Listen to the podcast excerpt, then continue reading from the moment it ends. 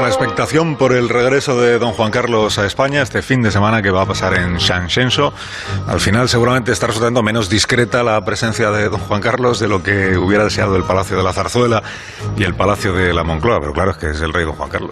Vaya donde vaya, viene por primera vez, pues difícil es que no haya periodistas y público esperándole. Le pregunto a Fernando Ónega su opinión sobre este regreso de don Juan Carlos y cómo se está viviendo. Fernando, buenos días. Muy buenos días, Elsina.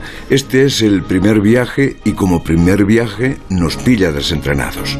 No hay un protocolo, pero sí un montón de opiniones porque todo el mundo cree tener sus normas desde quien le saluda como un acto de justicia hasta quien le vitupera porque se escapó de la justicia.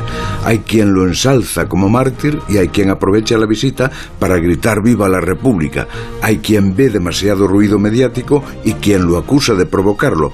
Pero me pides mi opinión personal y yo soy de los que digo, bienvenido, Rey Juan Carlos. Nunca pensé que se le pudiera discutir el derecho de venir a su país cuando quisiera a practicar su deporte o a ver a su familia. Hay una condena política a la cadena perpetua del exilio. Hubo un portavoz parlamentario que incluso le reprochó una corrupción tremenda. Viene a comer bien, con léxico de la España de posguerra. Y hay mucho ruido es verdad. Casi todas las televisiones retransmitieron el aterrizaje como cuando llegaron los Beatles o la primera visita de un papa. Pero el ruido no lo provocó él. Nadie puede poner una palabra en su boca.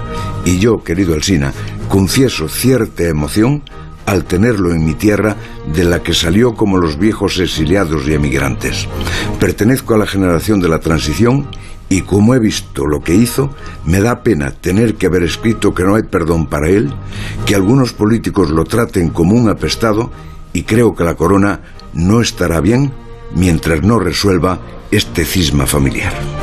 Hasta luego, Fernando. Hasta las ocho y media. Vamos a recordar ahora las